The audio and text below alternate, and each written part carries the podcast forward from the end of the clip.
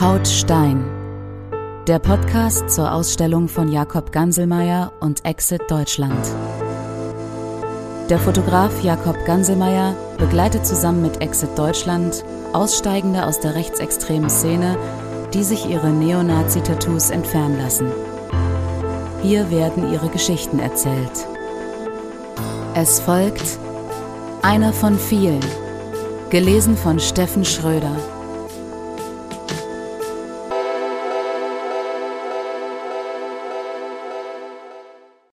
Es fing an, da war ich noch Teil der Punk-Szene, war obdachlos und bin durch Deutschland getingelt. Hatte dann irgendwann einen festen Freundeskreis in Bochum. Ich habe zu diesem Zeitpunkt eigentlich gar keine Ansicht vertreten. Ich war gegen alles und jeden, ich hatte gar keinen Bock auf gar nichts. Für die eigenen Probleme gab es einfache Erklärungen, ich habe keine Arbeit, ich habe keine Wohnung. Und du sitzt in Dortmund auf dem Arbeitsamt und siehst, wie eine junge Frau mit Kopftuch rauskommt und freudestrahlend erstmal die Geldkarte schwenkt und du rennst da jeden Tag hin und denkst dir so, Alter, ich bin obdachlos, ich brauche Hilfe. Für mich war das damals die einfachste Lösung zu sagen, irgendwo haben die Rechten ja dann doch recht. Das war so im Zeitraum 2012. In Bochum hieß es dann zeitweilig, guck mal, Nazi-Punk. Die bunten Haare verschwanden, es kamen dann keine Haare. Dann bin ich inhaftiert worden wegen schwerer und gefährlicher Körperverletzung und Ladendiebstählen etc. Ich habe mich dann vom Jugendvollzug in den Erwachsenenvollzug verlegen lassen, weil ich dann schon 22 zu dem Zeitpunkt gewesen bin. Aber nach Jugendstrafe verurteilt wurde und gesagt habe, nee, kein Bock auf irgendwelche komischen Kindsköpfe, die sich wegen zwei Zigaretten aufs Maul hauen. Ich will meine Ruhe, ich will meine Strafe absitzen und irgendwann auch wieder rauskommen. Im Erwachsenenvollzug gab es dann nicht nur den stumpfen Rassismus, wie man ihn vor allem bei Skinheads findet, sondern da gab es Leute, die geschickt argumentiert und gesagt haben, alle reden sie über sozialen Wohnungsbau. Wer kümmert sich denn drum? Keiner. Wären wir an der Macht, würden wir für unsere Leute erstmal wieder Wohnungen schaffen. Guck mal, alle reden sie vom Arbeitsmarkt, der so schlecht ist. Warum ist der Arbeitsmarkt so schlecht? Weil, wegen, so fing das bei mir an. Ich sehe sehr viele Parallelen zu mir und meinen Problemen und ihr bietet eine Lösung. So dass man sagen musste, hey, cool, Alter, die stehen ja wirklich zu ihrem Wort. Die sind gerade, die sind wie du selber. Wenn du sagen würdest, du gibst dein Wort, dann hältst du es. Dein Wort ist alles, was du hast dass die meisten Leute, die ich da in Dortmund im Knast kennengelernt habe, eigentlich selbst in der Szene zum Abschaum zählen, ist mir erst wesentlich später nach der Entlassung klar geworden. Dann bin ich im April 2016 entlassen worden und habe natürlich angefangen, Kontakte zu suchen zu den Leuten. Die erste Großveranstaltung war der Tag der deutschen Zukunft in Dortmund. Und seitdem habe ich keine Demo und nur wenige Stammtische ausgelassen. So hat es bei mir angefangen. Ein Prozess, der sich so von 2012 bis 2015 gezogen hat, also so gut drei Jahre. Ich habe mich im Knast tätowieren lassen, um mir auch selber zu zeigen, das ist der Weg, den du bis aufs Blut gehen wirst. Zumindest dachte man das. Ich habe zwei Szene-Tattoos. Ein kleines Hakenkreuz auf dem Arm, das habe ich mir selber gestochen, ist nie fertig geworden, weil mir damals die Wärter in der Jugendstrafanstalt in Herford Nadeln und so weggenommen haben. Selber bauen ging dann nicht mehr, weil man wirklich keine Feuerzeuge und so auf Hütte haben durfte, weil ständig daraus Nadeln gebaut worden sind. Und dann das Hakenkreuz-Tattoo mit der 88 auf der Brust. Das habe ich mir im Knast von einem Bekannten stechen lassen. Und das ist der Moment gewesen, wo ich gesagt habe, Und damit endet die Erziehung deiner Eltern. Das Tattoo ist auf meiner linken Brusthälfte auf dem Herzen gelandet, weil das ist jetzt ein geklauter Spruch von der linken Punkrock-Band ZSK. Unser Herz für die Sache. Deswegen ist es auf meinem Herzen gelandet. Es ist nicht sehr groß. Ich fand die Größe genau richtig, weil es sollte nicht für die Welt sein. Es ist für mich gewesen. Es ist mein Ding auf meiner Brust. Es sollte nicht zur Schau gestellt werden. Leute, die sich ein zwei Handflächen großes Hakenkreuz auf die Brust schmeißen, sind entweder sehr überzeugt oder wollen sich sehr nach außen darstellen, oberkörperfrei im Freibad und so ein Scheiß. Das war für mich nie mein Anliegen. Die Größe war für mich nicht entscheidend. Also Edward Norton im Film American History X hat das Hakenkreuz an derselben Stelle bloß wesentlich größer. Jeder kennt American History X. Das stumpfe Fußvolk, zu dem ich und meine Freunde gezählt haben, die gucken sich diesen Film an und sagen, ey, geil, guck mal, der lässt wieder in den Bordstein beißen.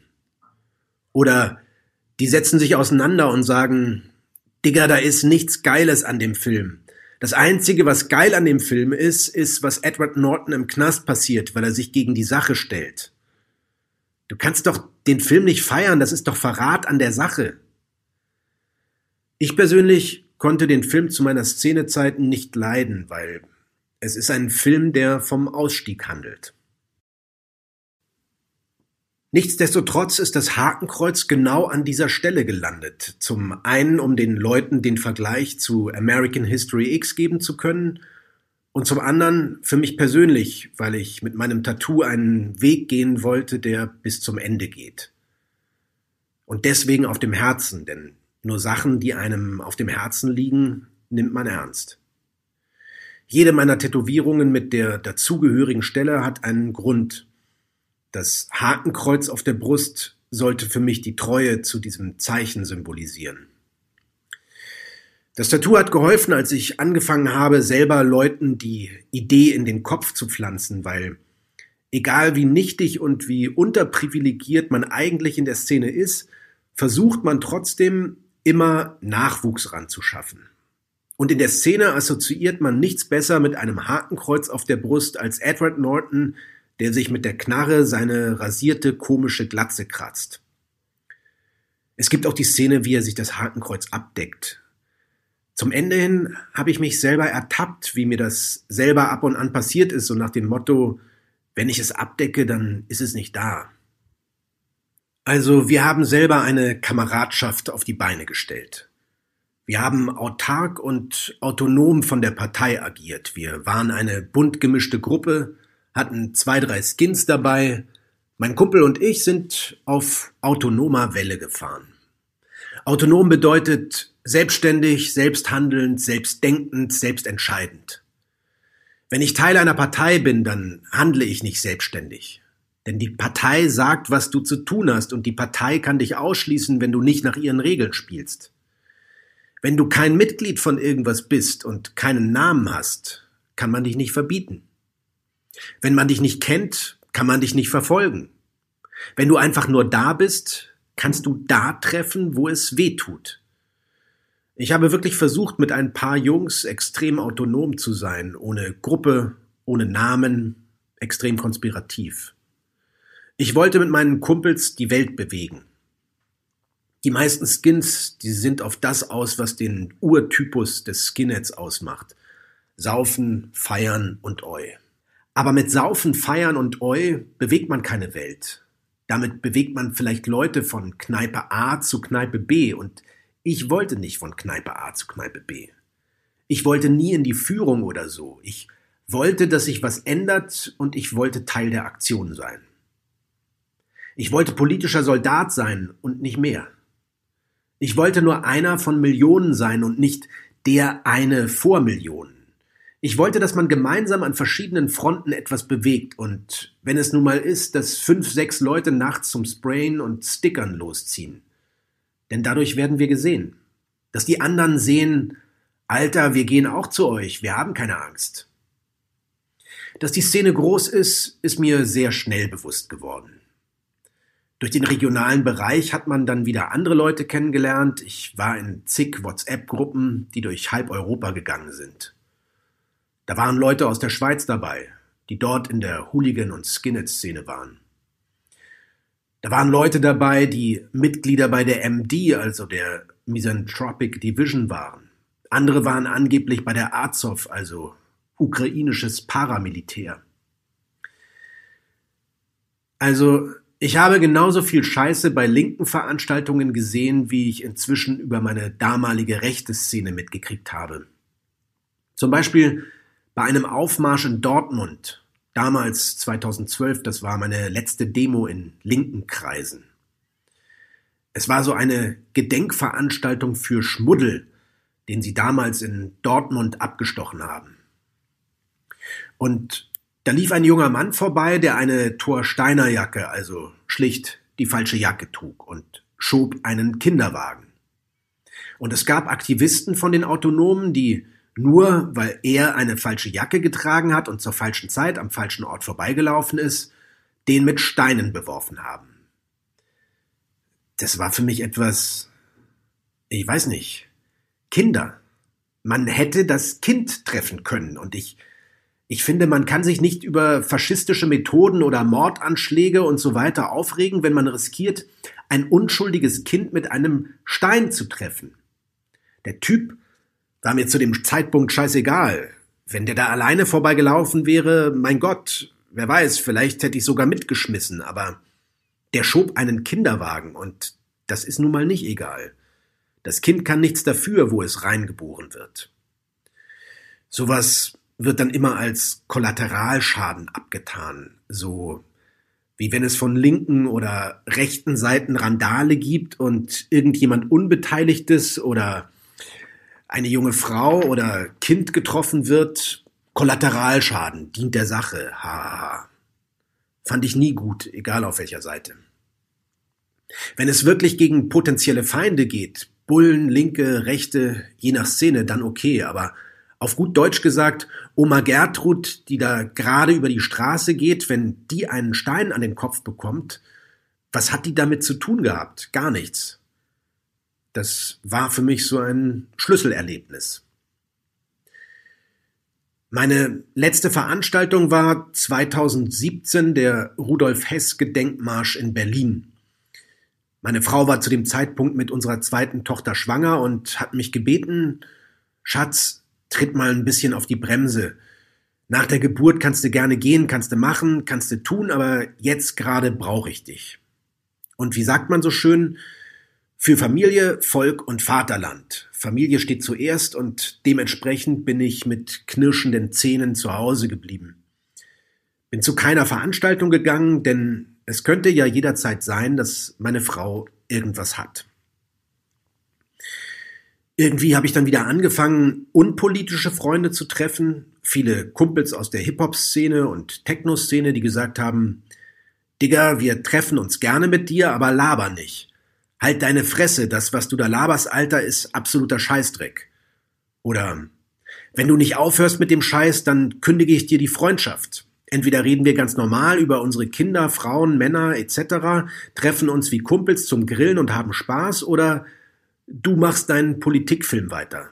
Dann kündige ich dir die Freundschaft. Das geht mir auf den Sack. Jedes dritte Wort bei dir hat irgendwas mit Politik zu tun. Alles hinterfragst du. Das bist nicht du.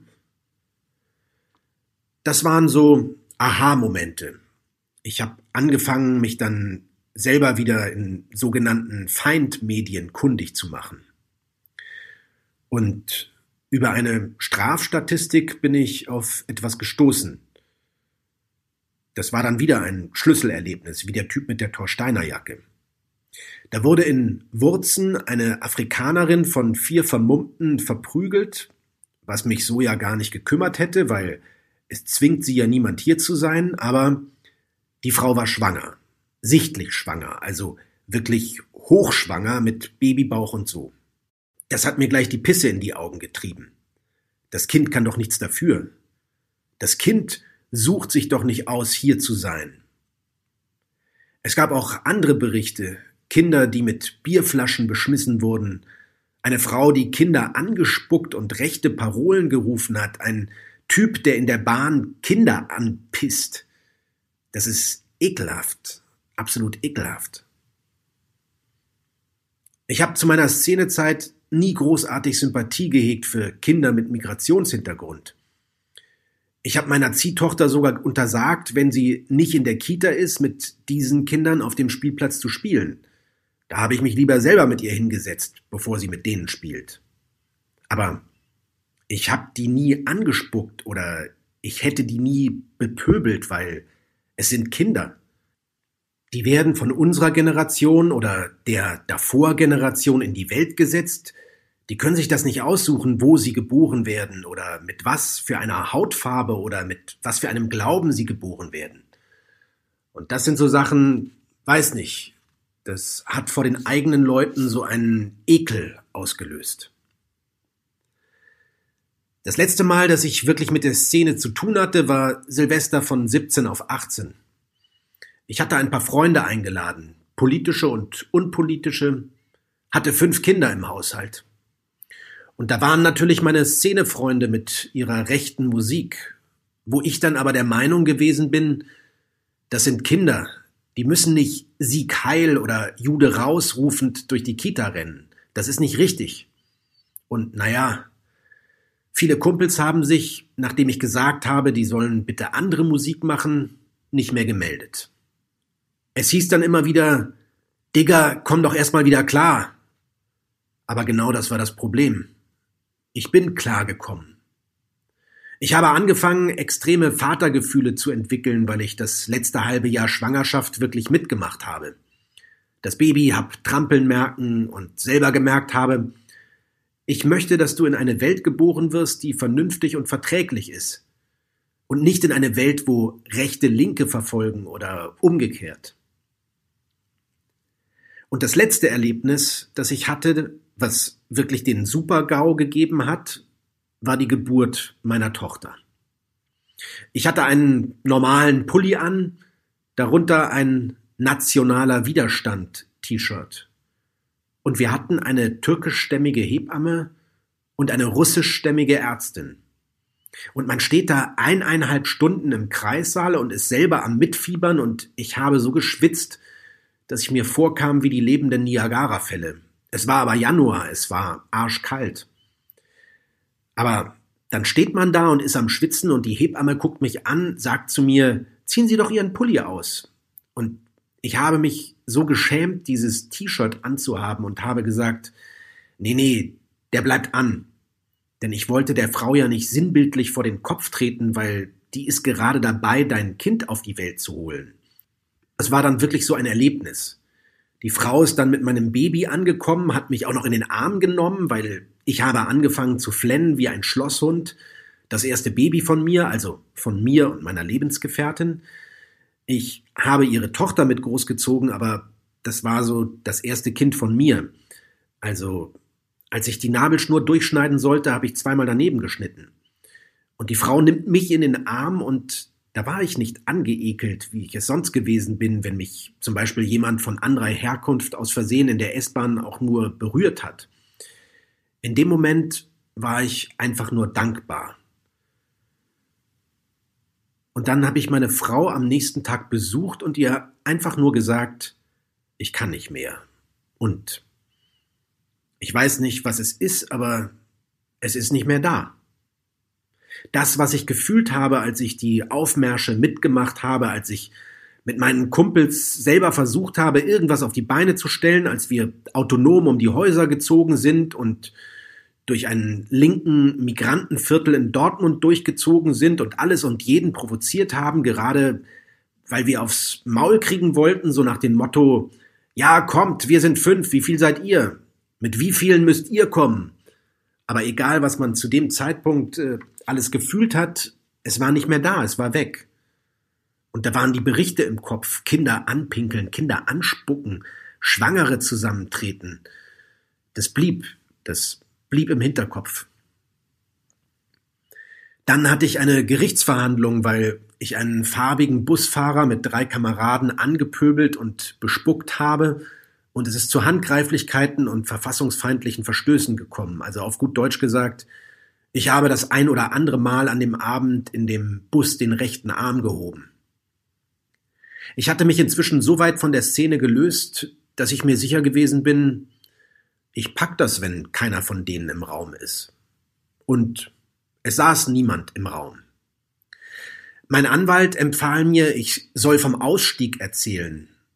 Bis dahin habe ich das Wort selber nicht in den Mund genommen, weil Ausstieg war für mich immer so eine Sache, du verrätst etwas.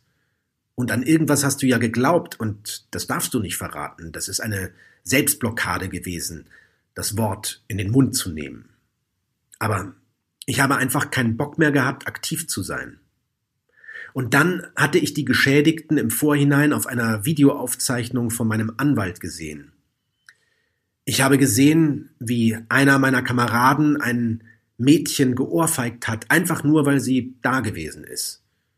Und dann kam dieses Mädchen in den Gerichtssaal als erste Zeugin rein, und ich konnte nicht anders, als mich zu entschuldigen. Mir, mir tat das wirklich leid. Ja, ich weiß, das hört man oft vor Gericht, tut mir leid und ey, sorry und Reue und bla. Aber es war wirklich so. Ich bin fast in Tränen ausgebrochen, als die in den Raum gekommen ist. Dann kam der Busfahrer rein und auch das tat mir leid. Ich konnte die Antipathie, die ich gegen jegliche Menschen, die nicht meiner Meinung entsprachen, nicht aufrechterhalten, also war das Wort Ausstieg für mich gerechtfertigt. Wenn ich an etwas nicht mehr glauben kann, dann gehöre ich nicht mehr dazu. Mein Pech war, dass danach zwei Schmierfinken vom Nordstadt-Blogger, das ist ein Internetblog, der sich mit Dortmund beschäftigt, einen recht eindeutigen Bericht über mich geschrieben haben und daraufhin wusste ich, du wirst angeschrieben. Es wird freundlich laufen und sobald du zum Treffen kommst, gibt's die Fresse dick. Und wenn du nicht kommst, stehen sie vor deiner Wohnung und der Erstbeste aus deiner Familie, der das Haus verlässt, kriegt dann auf die Mappe. Und wenn du es nicht bist, ist es mit Sicherheit deine Frau.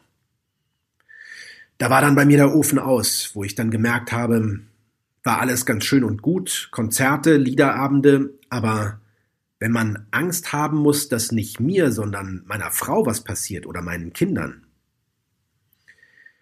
es kam dann wieder flashbackartig diese Erinnerung an den jungen Mann auf meiner letzten linken Demo mit dem Kinderwagen und dem Stein. Also habe ich mich an sämtliche Stellen gewandt, die mich zu dem Zeitpunkt betreut haben, und die haben alle das Gleiche gesagt. Selbst mein Kumpel, der vor 25 Jahren ausgestiegen ist. Sieh zu, dass du packst und sieh zu, dass du gehst. Es wird nicht besser. In dem Moment, wo du freundlich angeschrieben wirst, kommen die nächsten unhöflich. Das war so im Großen und Ganzen der ausschlaggebende Punkt zu sagen Tschüss. Und ich habe Dortmund mit meiner Familie in einer Nacht- und Nebelaktion fluchtartig verlassen. Ich würde meinen Ausstiegsprozess definitiv noch nicht als abgeschlossen betrachten. Ich war zwar nicht lange dabei, aktiv waren es vielleicht zwei, drei Jahre. Gedanklich ein bisschen länger, vielleicht vier, fünf Jahre. Ich ertappe mich manchmal selber. Es gab Situationen, als wir in einer Familienunterkunft schlafen mussten und meiner Tochter sind die Schuhe geklaut worden. Da habe ich mich ertappt, wie ich angefangen habe zu fluchen. Also ich bin durch die Einrichtung gelaufen und habe geschimpft. Wenn die Dreckskanacken mir jetzt nicht direkt die Schuhe meiner Tochter geben, dann können wir jetzt direkt mal einen Punk starten, den ihr hier nicht wollt. Dann renn ich euch in die Hütte und schlag euch die fucking Schädel ein. Also, es ist wirklich ein Prozess. Man muss erst wieder lernen, es kommt nicht drauf an, ob es Dreckskanacken oder Drecksdeutsche sind. Es, es sind Drecksmenschen, die Schuhe klauen oder die Notsituationen von anderen Leuten ausnutzen. Und das muss man sich erst wieder selber beibringen.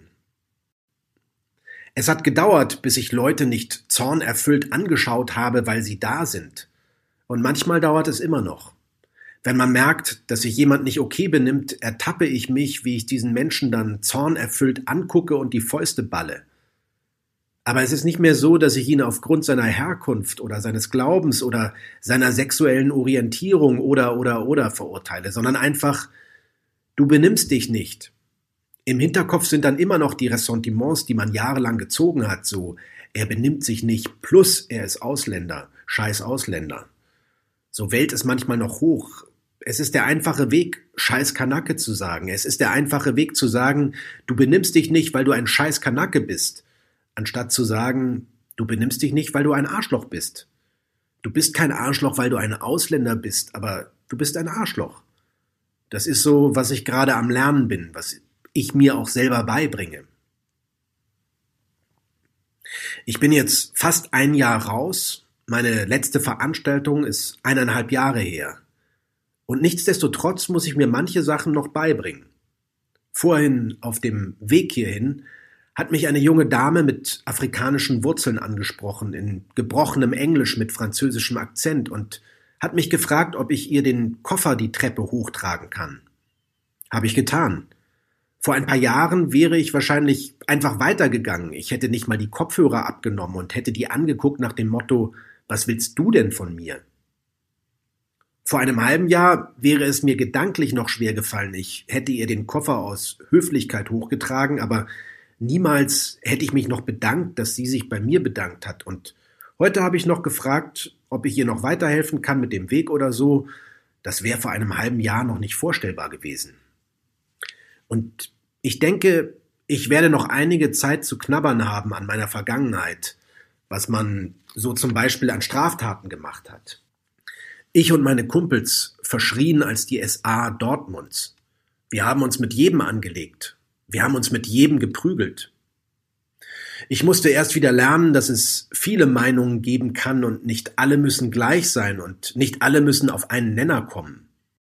Aber auch das ist eine tolle Sache an Ich bin ausgestiegen, weil ja, das kannst du anders sehen und das ist dein gutes Recht, aber es muss mich nicht mehr interessieren, ob du das anders siehst. Ich muss mit dir keinen Diskurs mehr darüber führen und ich muss dann nicht zu meinem oder deinem Ergebnis kommen, wir können beide unsere Ergebnisse haben, weil egal in welche Richtung man tendiert, extrem links oder extrem rechts, extrem muslimisch, extrem christlich, das Wort extrem ist das, was stört.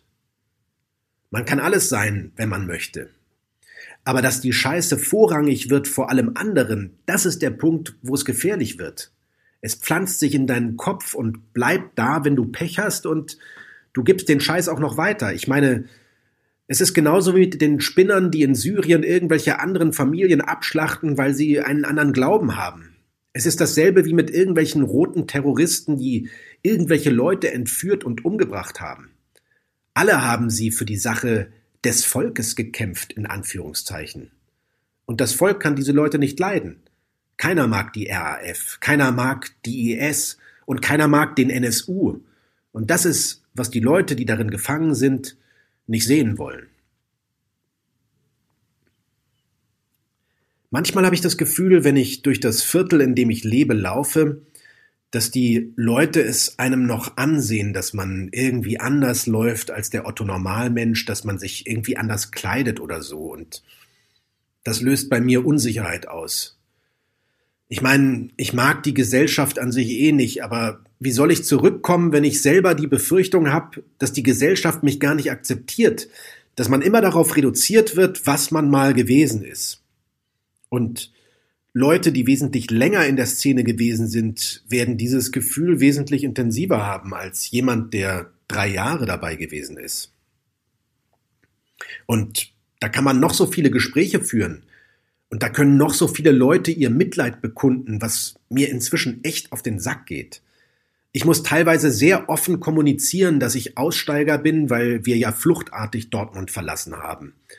Und wenn es dann um Situationen geht, dass man seine Tochter in der Kita anmeldet, dann schreibt die Familienhilfe, warum sind sie fluchtartig gegangen?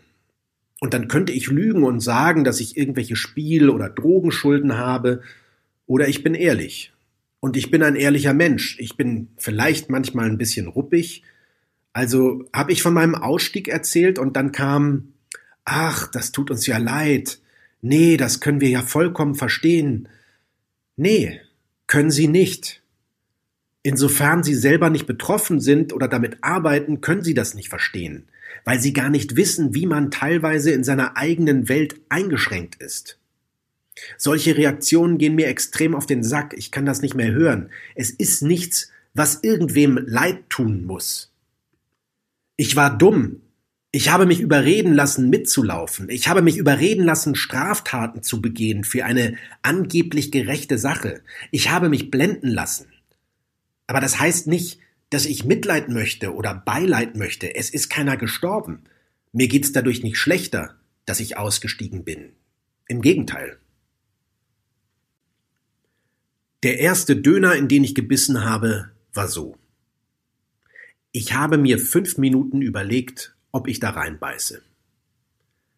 Ich habe mich so gefreut, mir das Ding kaufen zu können, weil ich habe die freie Entscheidung. Und ich habe fünf Minuten gezögert, da reinzubeißen. Im Endeffekt hat ihm eine Frau gegessen. Es hat zwei Anläufe gebraucht, bis ich einen Döner gegessen habe, bis ich mir den auch selber bestellt habe. Ich hatte mich und mein Umfeld wirklich sehr eingeschränkt. Keine amerikanischen Waren, nichts essen, was nicht aus Deutschland kommt. Und wenn, dann muss das ein Herkunftsland sein, womit wir früher schon paktiert hätten. Meine Frau durfte sich noch nicht mal so einen Sprudelmacher holen, so einen Sodastream oder wie die heißen, weil die aus Israel kommen. Die musste Flaschen schleppen, weil nein, das Ding kommt aus Israel, das kommt mir nicht ins Haus. Jetzt inzwischen haben wir einen. Man freut sich über so Kleinigkeiten. Ich habe den Kontakt zu meinen Eltern damals wegen der Szene abgebrochen. Jetzt muss man halt sagen, dass ich in einem ziemlich linken Haushalt groß geworden bin. Ich habe gesagt, passt auf, ihr kifft, Alter, ihr hört irgendwelche komische Musik, Alter, ihr, ihr seid anti-deutsch, Alter, und euch werden wir auch noch überrollen, wenn es sein muss. Löscht meine Nummer. Ich habe mit euch nichts mehr zu tun. Es war ein Riesenschritt für mich, meine Mutter bzw. meinen Vater anzuschreiben und dann mit meiner Mutter zu telefonieren und mich zu entschuldigen für diese Sätze. Ich habe immer noch ein ziemliches Problem damit, ich mache mir ziemliche Vorwürfe, was ich meinen Eltern an den Kopf geworfen habe. Ich habe einen geistig behinderten Bruder und in meine damalige Welt hätte er nicht reingepasst. Meine Frau hat mich vor Ewigkeiten, als sie meine Eltern und meinen Bruder kennengelernt hat, gefragt, wie wäre es damals eigentlich gewesen? Du hast einen Vater, der ist körperbehindert und Kiffer, Deine Mama ist linksalternativ und dein Bruder ist geistig behindert. Ich hätte meine Familie verraten und das nach drei Jahren Szene. Dass man nach drei Jahren sagt, es geht nichts über die Sache und seine Familie verraten hätte, das sind so Punkte, da kann ich meinen Eltern bis jetzt manchmal nicht in die Augen schauen, weil sie mich anders erzogen haben. Also meine Eltern waren schon sehr angepisst von dem, was ich getan habe. Mein Vater, der freut sich richtig, dass ich wieder da bin und dass ich auch hier lebe und versuche, meinen Lebensunterhalt hier auf die Beine zu stellen und in der Nähe von denen bin. Aber man merkt, dass sie manchmal noch skeptisch sind in gewissen Punkten. Er versucht mich regelmäßig zu testen, so mit kleinen Sticheleien, ob ich wirklich zu dem stehe, was ich ihm gesagt habe, nämlich dass ich mit dem Scheiß nichts mehr zu tun haben will. Indem er mich anguckt und sagt, na, machst dein Kreuz jetzt auch bei der AfD, jetzt, wo du raus bist bei den Nazis? Und ich ihn dann angucke und sage, Alter, bist du scheiße? Das ist ein und dieselbe Kacke, bloß anders verpackt. Man macht sich auch durch den Ausstieg viele Freundschaften kaputt. Freunde aus der Szene, die mir viel bedeutet haben, die man auch zurückgelassen hat. Also der Ausstieg macht an vielen Punkten zu schaffen, aber es ist ein Prozess, der halt fortlaufend ist, aber der sich lohnt. Also für mich persönlich lohnt er sich.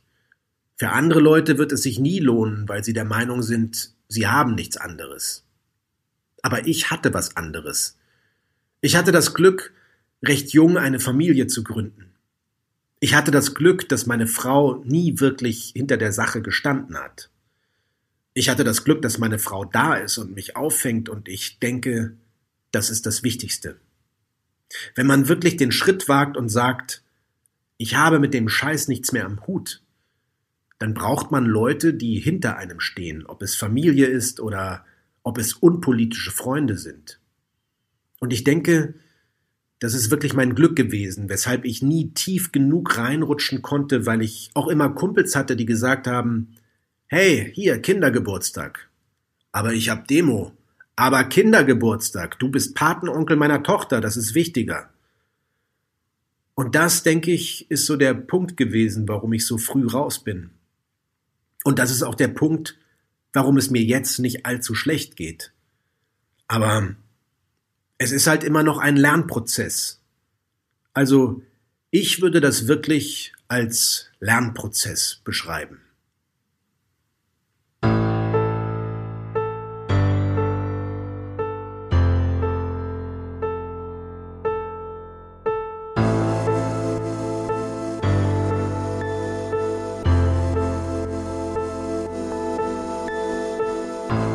Sie hörten Haut Stein den Podcast zur Ausstellung von Jakob Ganselmeier und Exit Deutschland. Infos und weiterführende Links in den Show Notes sowie unter jakobganselmeier.com oder exit-deutschland.de.